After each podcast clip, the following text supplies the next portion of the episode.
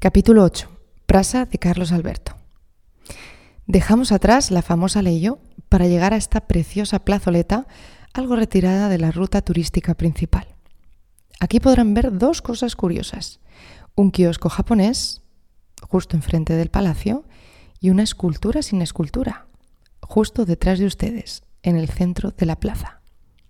Este monumento esconde una historia curiosa. Podrán contemplar un monolito que serviría de base para una escultura, pero que no está, aunque sí había. Y ahora cuento por qué. Aquella estatua ya desaparecida fue obra del escultor José de Riviera Ferreira, levantada en recuerdo de los soldados portugueses que lucharon en la Primera Guerra Mundial. Y seguro que le suena que Portugal luchó del lado ganador. Por eso tenemos aquella avenida Dos Aliados que hemos descubierto hace no mucho tiempo. Pero eso no libró a Portugal sufrir muchísimas bajas. Efectivamente, es un monumento a los caídos, como lo hay en muchas ciudades europeas. Así que aquella era la escultura que estaba en lo alto del monolito. Entonces, ¿dónde está ahora este soldado? Cuando sigan el recorrido, pasen por el centro de la plaza y verán que ahora el hombre esculpido no está arriba, sino abajo. Esta es la segunda versión del monumento. Y ahora les cuento por qué desapareció aquel primer soldado. El militar representado llevaba una especie de falda, una conexión con Flandes, el área donde lucharon los portugueses. La gente de Porto encontró la vestimenta tan ridícula que se empezaron a juntar habitualmente en la cafetería de enfrente para burlarse. Y tanto se burlaron que al ayuntamiento le pareció una falta de respeto y efectivamente decidió encargar otra estatua. Nunca un fallo de estilismo dio tanto que hablar. Volviendo al kiosco japonés que tienen a un lado del Palacio del Vizconde, fue una tipología habitual en los siglos XIX y principios del XX, diseñados en estilo románico, perdón, romántico, con claras reminiscencias exóticas del Japón. Fueron utilizados como kioscos de prensa, y este es el último que nos queda, copia del diseño original. Fíjense porque verán varios alrededor de la ciudad, algunos ya con el diseño actualizado y sirviendo más bien de bares, no de kioscos.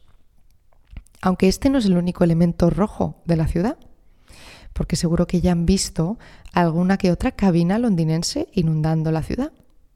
¿Y de dónde vendrán estas cabinas?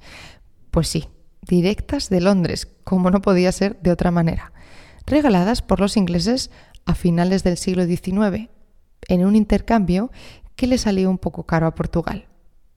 Cambiaron tener estas cabinas decorando las ciudades porque los ingleses se quedarán la gestión de las telecomunicaciones portuguesas. Así que ya ven que estos ingleses saben mucho. Pero demos un pequeño paso atrás. ¿Recuerdan que la librería Leyo mencionó a la némesis de Salazar? Pues ha llegado el momento de hablarles más de él. Y de hecho pueden ponerle cara. Es el señor de la pequeña escultura situada a la izquierda de la entrada del Palacio del Vizconde, si miran ustedes hacia la fachada. Su nombre, Humberto Delgado, y su historia, fundamental para entender el Portugal moderno y contemporáneo. ¿Y quién fue este hombre? Pues ni más ni menos que un diplomático y militar portugués que durante los años del Estado Novo se encargó de capitanear simultáneamente el Secretariado de Aviación y las mocidades portuguesas, las juventudes fascistas del país. De esa mezcolanza, por cierto, nació la TAP, las aerolíneas portuguesas. Este Humberto Delgado era una de las personas más cercanas tanto personal como políticamente a Salazar, y por eso fue mandado a dirigir la embajada portuguesa en Washington durante tres años. La tarea que tuvo encomendada Delgado fue la de crear lazos de larga duración con América, pero sobre todo limpiar la imagen del Estado Nuevo portugués, situándolo en un territorio relativamente liberal. Cuando vuelve al país en 1958, básicamente no ha hecho ni lo uno ni lo otro. Viviendo en Washington se va abriendo a las ideas liberales, viendo cómo se vive en otras tierras, y cuando vuelve a Portugal, vuelve básicamente convertido en el principal opositor del régimen. Y hasta tal punto está convencido de su cambio que decide presentarse a las elecciones presidenciales del año 1958. Y me dirán, ¿pero cómo que elecciones si nos estás hablando del Estado Nuevo, de la dictadura? Pues sepan que este Estado Nuevo contemplaba la celebración de unas elecciones. Maquillaje total, pues existía solo un partido, la Unión Nacional. Aún así, Delgado viene convencido de ganar esas elecciones y arrastra el entusiasmo de un pueblo casi entero. Aquí en Porto he recibido por una multitud nunca vista en la ciudad. Casi medio millón de personas le acompañaban desde la estación de Savento a esta plaza de Carlos Alberto. Su base, un café, el mítico Café Luso, que tienen en el número 92 de esta misma plaza. En una entrevista durante la campaña, un periodista le pregunta qué piensa hacer con Salazar si entrara él en oficina. Y él responde con la gran frase que le hizo famoso, pues despedirle. A partir de ahí fue apodado el general sin miedo. Ya imaginan que se lo ganó a pulso. Cuando finalmente llegan las elecciones de ese año, ¿cuánto porcentaje creen que consigue Delgado? Menos del 25%. Las elecciones habían vuelto a ser de nuevo un pucherazo y Salazar había vuelto a ganar.